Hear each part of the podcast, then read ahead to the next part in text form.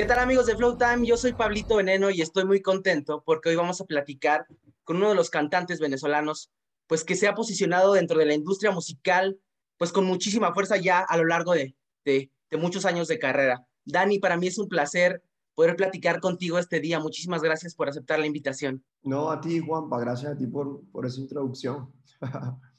Oye, Dani, ¿cómo va tu viernes? ¿Cómo estás? Bien, bien, me acabo de bañar. Acabo de llegar del, del gimnasio y, y, y, activo. Tengo que, tengo unas clases ahorita a las dos y después me toca el estudio. Qué maravilloso que, que, que, estés iniciando de una buena manera tu viernes con esta actitud que pues lo hemos visto a lo largo de todos estos años y estas presentaciones que has tenido en todo el mundo. Me, me alegra mucho que, que, siempre sea esa tu, tu, tu actitud. Eh, qué maravilloso es. Oye, pues tú sabes de lo que vamos a platicar hoy, que es el, el reciente lanzamiento de tu material discográfico. Hay algo súper interesante que, que, me llamó la atención eh, al, primer, al primer momento, justamente al, al ver la portada y al ver el título de este álbum, que se titula igual que tu username de Instagram. ¿Cómo decides que esto sea así? ¿Por qué llamarlo Dan Ocean a, a este material discográfico? Bueno, estaba buscando en verdad un nombre eh, universal. No, ven, ven, un disco que se llama 54 más 1 y dije, coño, creo que sería cool eh, hacer algo que sea universal, ¿no? Que no sea un nombre en español y, y o un nombre en, en, inglés nada más. Y, y me acuerdo que también desde Me Rehuso hasta acá todo el mundo me decía, qué locura que Merlucio tiene un billón de views y tú solo tengas 300 mil seguidores en Instagram, eso no, no me parece, no, deberías usar más tus redes sociales y todo eso. Y yo dije, bueno, ok, va. Entonces voy a hacer un disco que se llame como, mi, como están mis, mis, redes sociales, ¿no? Y creo que también al, al cabo de, de, todo ese es el camino hacia donde vamos. Yo creo que nuestra próxima eh, cédula de identidad va a ser nuestro username, sin duda, ¿no? Y, y es todo eso, ¿no? También es el mundo eh, digital. Hay varias canciones que hablan sobre amores digitales, entonces también le hace justicia a esas canciones, ¿no? Pero, pero básicamente es eso, mi bro.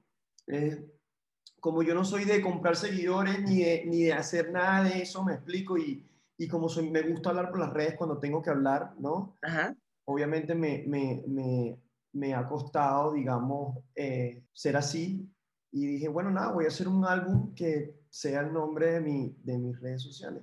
Además, también ahí puedes ver todo el proceso creativo, puedes ver todo cómo fue, me explico, es como un gran portafolio, ¿no? Y, ¿sí? para, eso, para eso voy un poquito más adelante, pero entonces se podría entender que el título de, de este material es un poco a manera de protesta para esas personas que decían, oye, tienes un billón, más de un billón de reproducciones en Spotify, en, en YouTube, un millón, un mil, mil quinientos, más de mil quinientos millones de reproducciones, esa manera de protesta para esa gente que decía, oye, ¿no cuadran los seguidores con las reproducciones de este tema? Sí, sí, sí, es eso, ¿no? Es, es, es como, es más o menos una protesta a las personas que dicen que, que entienden lo de las redes sociales y es totalmente fundamental, es, es parte de nuestra realidad y yo no, yo no estoy en contra, ¿no? Pero también las cosas van en su propio camino, ¿no? Y, y, y, todo calzó, todo calzó es eso, esa, universidad, esa universalidad que estaba buscando y, y, y, esa protesta que como tú lo pones, ¿no? De cierta manera. Entonces, qué mejor manera que resolver un problema que poner un disco como el nombre de mi... Y también me gustaba que... Eh, no, yo nunca he visto un disco que se llame con una arroba, me explico, y ese tipo de cosas a mí también me llaman mucho la atención. Yo también quería buscar algo original, algo, algo diferente, ¿no? Y, Eres muy característico en tu arte y eso se nota desde, te digo, desde un primer momento, desde la portada, el título, etcétera. Y bueno, eh, los números no siempre son lo que aparentan. Y ya siguiendo con este tema de, del, que, del que pues nos interesa hablar, que es el disco, a nivel instrumental, te mezclas, te introduces en nuevos géneros, en nuevos ritmos. ¿Cómo fue para ti, como un ejemplo, como pasó en Rubia Sol Morena, cómo fue para ti hacer una canción de rock y cómo, cómo es que decides tú eh, eh, meterte, explorar en nuevos ritmos que tal vez tú, tú no veas posicionado anteriormente? Es simplemente querer, querer salir de mi zona de confort, bro. Es todo eso. Y es, es, retarme, porque si no, si caigo en lo mismo, me aburro. Yo mismo me aburro conmigo mismo, me explico. Y, y, y para mí Rubia fue un, fue un reto, pero tampoco es que estaba pensando en quiero hacer algo distinto. Para mí es natural, para mí es, yo simplemente estoy pensando en la canción, independientemente del género que sea, ¿no? En estos días hice una salsa, me explico, y es como que no, o sea, es como una salsa, pero no es una salsa, es, es una cosa rara, pero es como, oye, qué cool, porque al final tú lo que, tú lo que estás pensando es una canción, no estás pensando en, el, en que estás haciendo un género al que no estás acostumbrado y tú lo que, tú lo que quieres siempre, ¿sabes? Como, como, como partir esa barrera y hacer que, que la pista que tengas o la instrumental que tengas, partirla, independientemente sea qué, qué tipo, qué tipo de, pista sea. Y así fue con Rubia Sol. Yo escuché la pista que me habían, la primera base que me habían mandado y me encantó y, salió súper natural y, después a partir de ahí fuimos acumulando las cositas, ¿no? Y, pero no estaba pensando en, en, en hacer algo diferente, simplemente nació natural y, y, ya. Oye, qué maravilloso que me platiques esto que estás, bueno, es, es, es notorio esto que has y nos estás platicando que, que probablemente y que ya hiciste que se publicara en, en algún otro momento probablemente una canción salsa. Oye, Venezuela está implícito en tu música desde que iniciaste pues desde que iniciaste con tu primer sencillo, que fue que un poquito más, un poquito más adelante hablaremos de eso. Venezuela está implícito, yo te decía yo, en tu música. En este material discográfico, pues me di por ahí cuenta que invitaste a unos paisanos tuyos a colaborar en distintas facetas. ¿Cómo ha sido para ti invitar, eh, apoyar al desarrollo del arte en, en, Venezuela y de los venezolanos? Mira, eh, obviamente como, como, como como venezolano, ¿no? Y después una canción como, como Me Rehuso, y a lo largo como ha ido eh, evolucionando mi carrera, ¿no? Eh, para mí también ha sido fundamental esa, esa, fomentar esa parte de, de Venezuela, ¿no? Y, y, poner el radar, más allá por, por, por, poner el radar, sino simplemente para educar. Aparte que Venezuela es un lugar que no tiene una educación musical, me explico, no tiene una industria. Eh, y, y es importante para mí esa, digamos, como esa educación eh, no musical, musical o del arte. No, no musical ni del arte, sino de, de, de industria, me explico, de, de fomentar esa... ¿De apoyo? De, exacto, de apoyar. Y, okay, okay. y, y, también ha sido poco a poco, ¿no? Es, es, es poco a poco la, la, la cuestión, no es de, de, la noche a la mañana, pero somos muchos artistas venezolanos que estamos afuera haciendo música, me explico que hemos tenido la oportunidad de salir y, y, compartir y, y, ver mundo, porque eso también creo que es importante para el venezolano entender, salir de Venezuela y ver cómo, cómo se hacen las cosas también afuera es muy importante, ¿no? Pero ha sido fundamental para mí, fíjate que en Rubiasol es un, es un, es un honor a una canción ya de, de Caramelo. Un, un, un, cierto homenaje, ¿no? Exacto, es un, es un cierto homenaje yo podía haber cambiado el, el, coro, pero no lo quise. Yo hablé con los muchachos de Caramelo, me explico, le dije, mira muchachos, esta canción, no sé, eh, no sé si, si, si, les molestaría que yo lo usara. Y me dijo, hey, dale, dale go, me explico, me dieron su bendición. Y he trabajado, hay muchos venezolanos detrás en la producción de este, de este disco también, ¿no?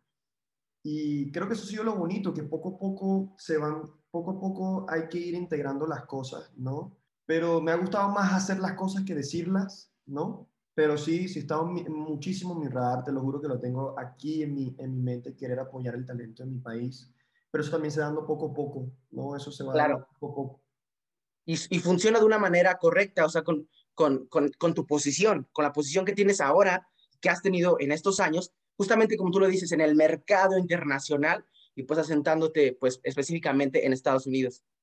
Sí, no, y, y y, o sea, eh, no va a ser de la noche a la mañana, no es algo de la noche a la mañana. Y yo no, y yo no soy el, yo no, y, y o sea, yo tampoco soy el, el, el responsable de, de que hacer, somos muchos, me explico. Y, y, mira, fíjate Argentina, mira, fíjate Puerto Rico, que son, son países que se unen, me explico, se unen para, para, para impulsar la, la bandera.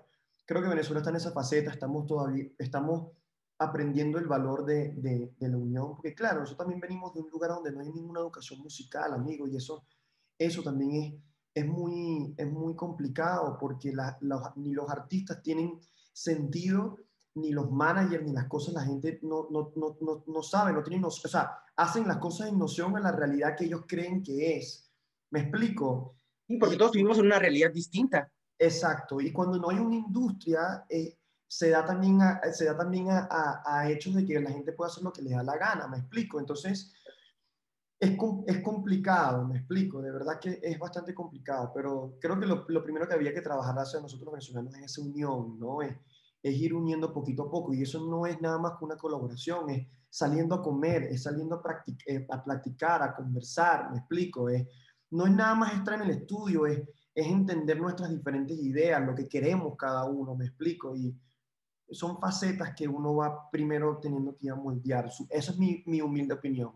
Claro, y eso tus fanáticos, tu país te lo reconoce. Nada más para contextualizar un poquito a toda la gente que, que verá esta entrevista muy pronto, pues participa Sirena, esta actriz, en, un en una visualización, en, en, un, en, el videoclip, en, el visual, los visualizers. También, pues trabajaste con Lagos recientemente. El tema que platicamos hace unos momentos, pues es un homenaje a Caramelos de Cianuro. Hiciste una canción con Elena Rose. Bifro produce, nada más un poquito de contexto para que sepa toda la gente que el apoyo que hablamos es este, estas invitaciones que, que, que, que participan en el álbum de, que justamente hablamos este día. Mira, hay otro, otro detalle, algo que me parece pues interesante preguntarte, porque como lo hablábamos, en los visualizers del álbum predomina el color negro, en los, en los videos que están en, en YouTube, predomina el color negro. ¿Significa algo este color para, para el arte, para ti, en, en el lanzamiento de, de este álbum? Sí, fíjate que 54 más 1 fue más blanco, ¿no? Fue un poquito más, más blanco. Yo creo que esto es como es un Dani ya mucho, un poquito más maduro, un poquito más oscuro. No, esa, esa, digamos que hay un poquito de rock en el alma, ¿no? Atrás. Pero, pero sí, o sea, sí, fue, mira, justamente fue con otro venezolano, eh, un gran amigo fotógrafo que se llama Bomba. Estábamos en Miami y yo pasé literalmente un año, brother, tratando de buscar qué carrizo voy a hacer, qué voy a hacer con este álbum, cómo va a ser, porque para mí no es nada más la música, para mí también es la parte visual, no nada más video. el concepto, ¿no? No video, sino es cuál es el lugar que voy a, que voy a plasmar, qué, cuáles son los colores, qué es el universo que voy a hacer. Entonces empezamos al principio justamente con Bifro eh, rebotando que sí, bueno, ¿será que hacemos algo con 3D?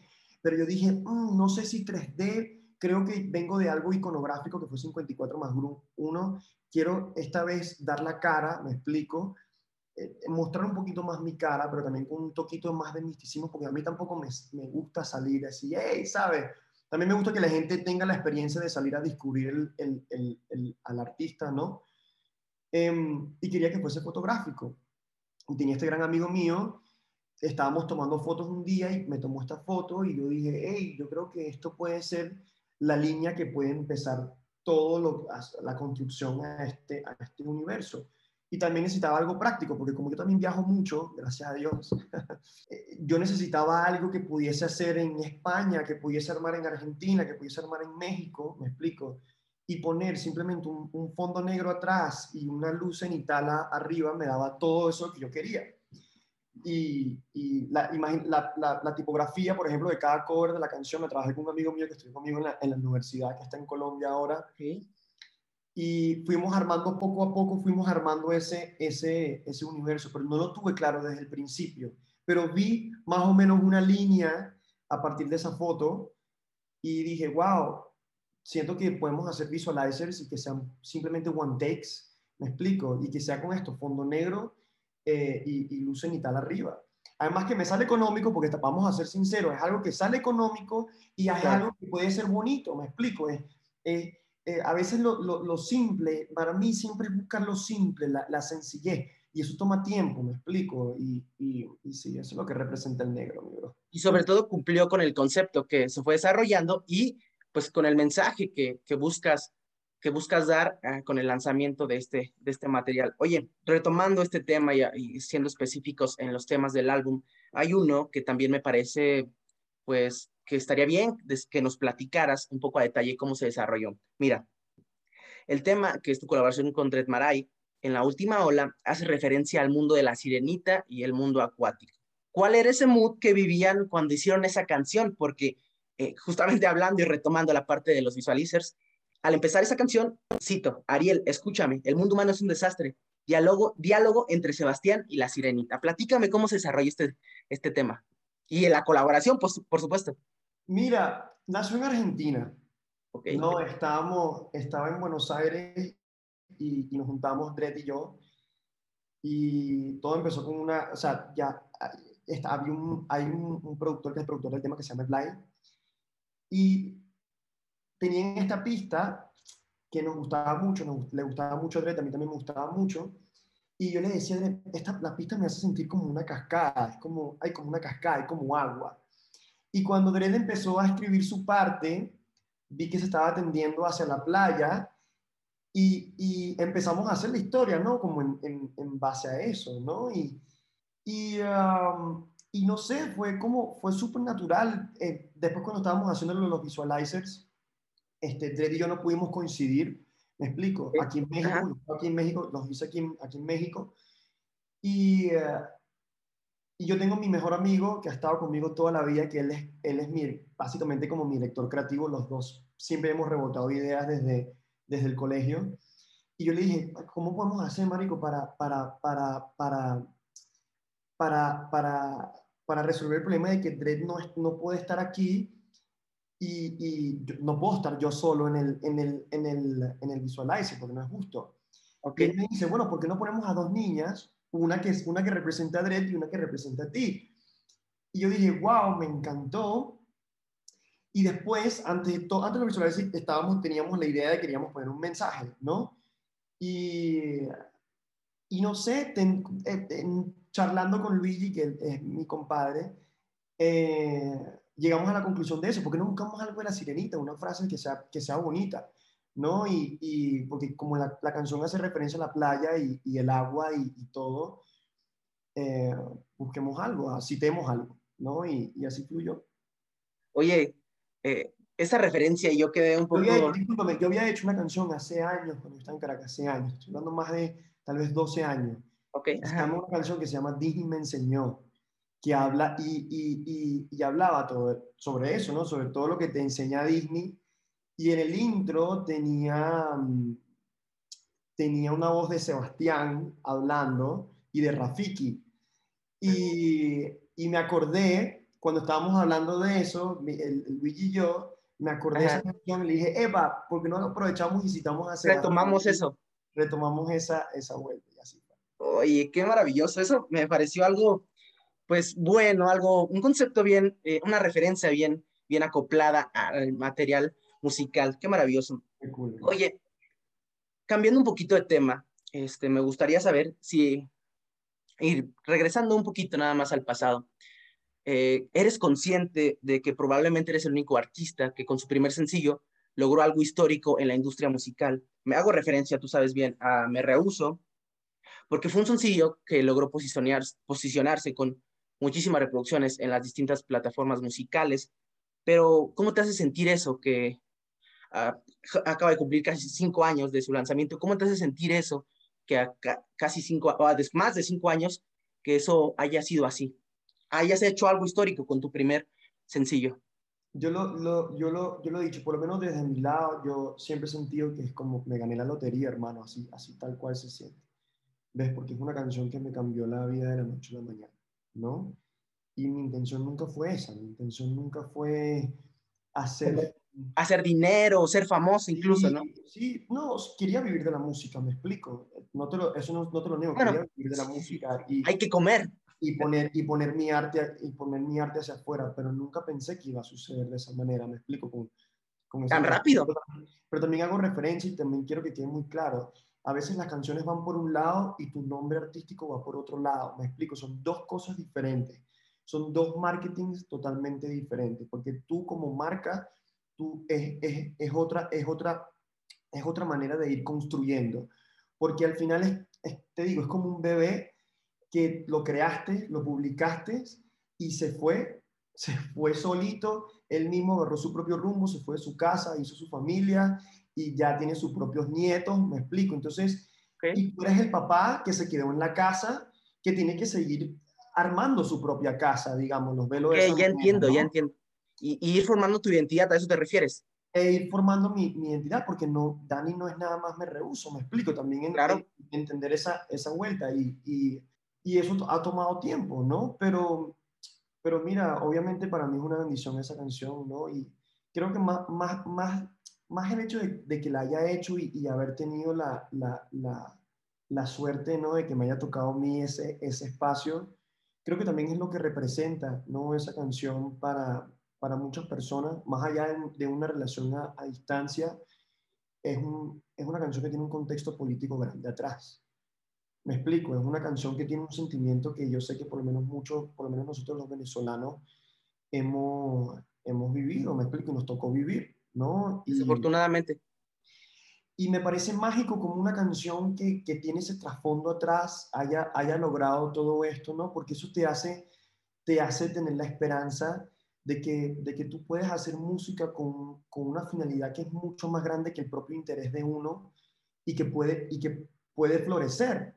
¿Me explico? Y, y que fue un mensaje que llegó, pues como lo decimos, a millones de personas. Sí, sí, y, es eso. O sea, a, mí lo que me hace sentirme reuso, más allá de las bendiciones que me ha traído, es eso, es, es darme a entender que sí se puede.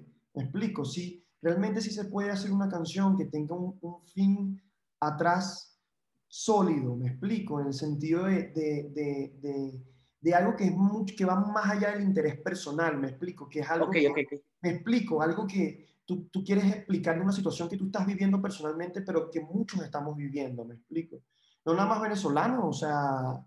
En el mundo entero. En el mundo entero, me explico, y, y eso es lo que me hace sentir magia. Esa canción ha sido mágica, bro. Oye, y retomo un poco este tema del pasado, porque desafortunadamente yo, nunca, nunca había tenido la oportunidad de platicar contigo, pero bueno, un poquito.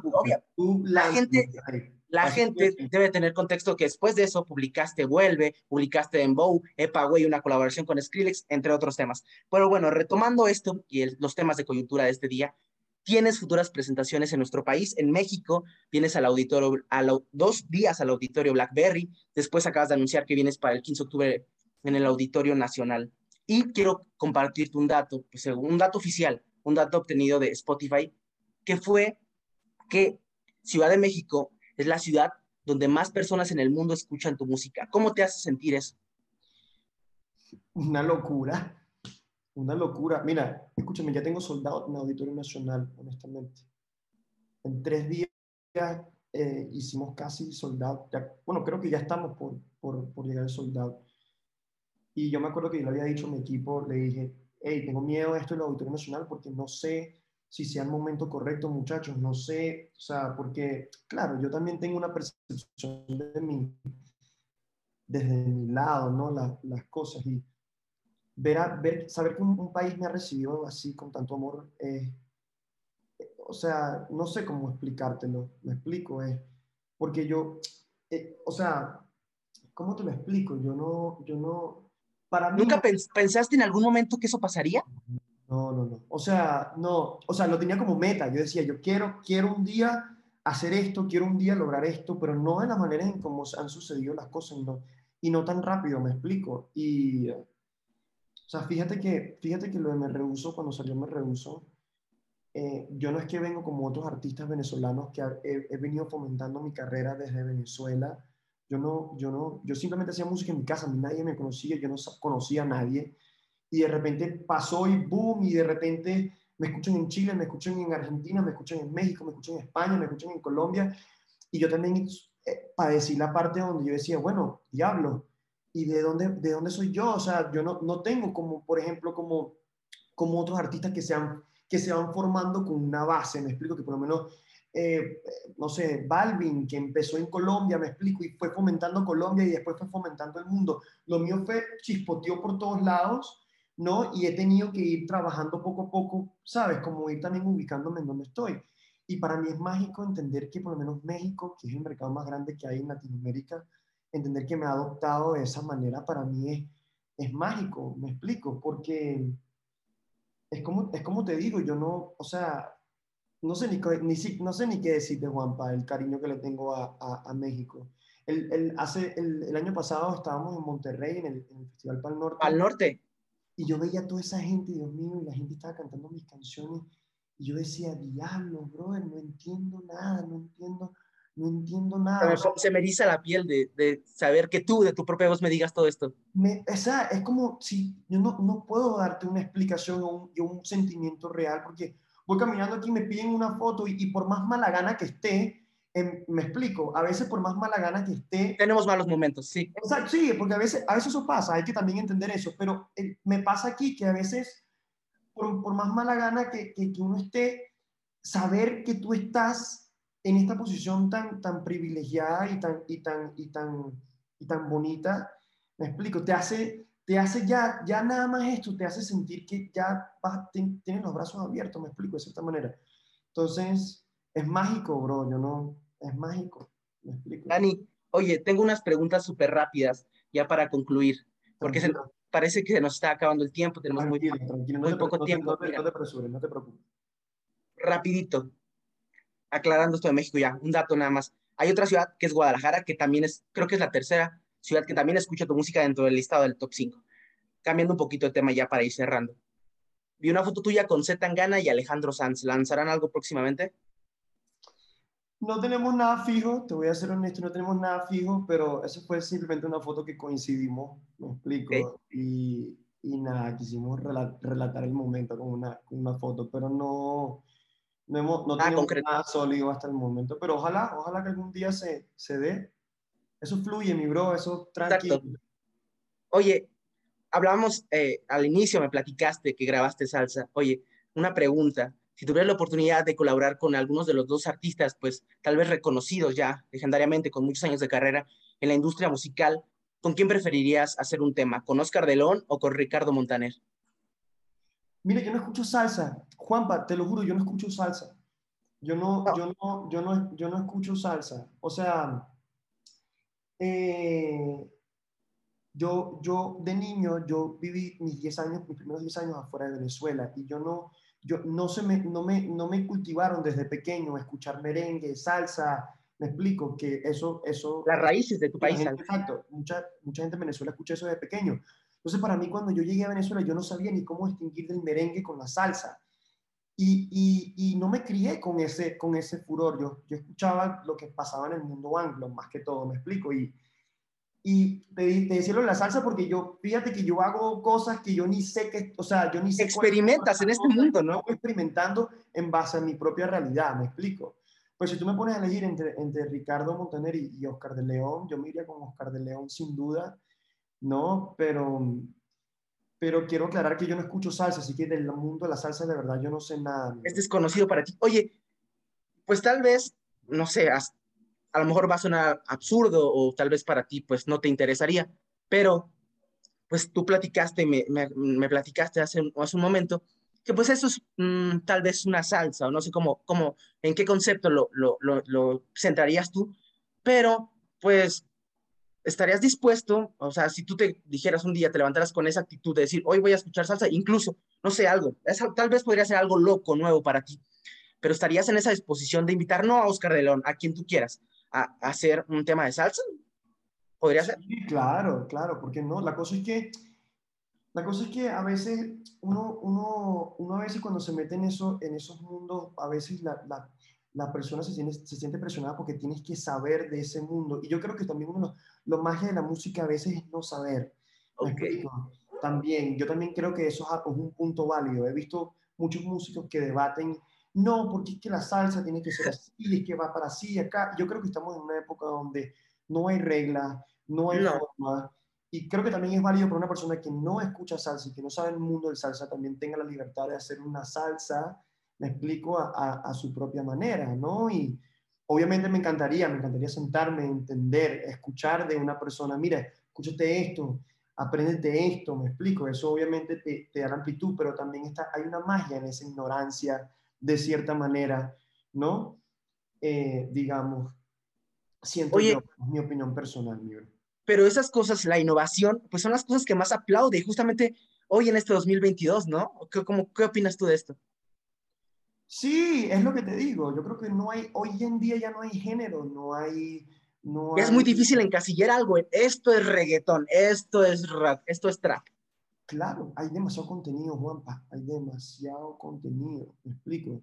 Y, y, y, al final uno tiene que seguir su corazón, en lo que es, en, en, la inclinación hacia la que de tu corazón, me explico. Y si de repente quise hacer una salsa, y, yo creo que hoy en día creo que los artistas ya tenemos la posibilidad de hacer muchas cosas porque, porque la música hoy en día se hace tan fácil, me explico. Eh, de que ya uno tiene que generar cosas, me explico, y uno también quiere todo el tiempo estar en un constante movimiento hacia adelante, y eso, eso te hace ir experimentando, me explico. Dani, créeme que para mí ha sido un verdadero placer conversar contigo este día. Estoy muy contento y, muy y me siento muy afortunado de que hayas aceptado esta invitación.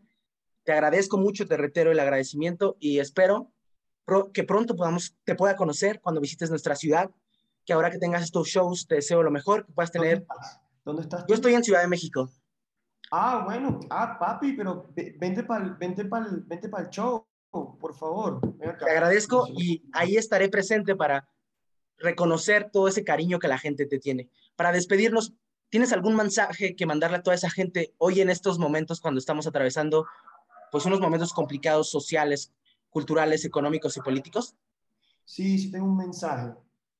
El mensaje es que el verdadero problema que nosotros vivimos, nosotros los seres humanos, se llama el calentamiento global. Ese es el único verdadero problema que tenemos.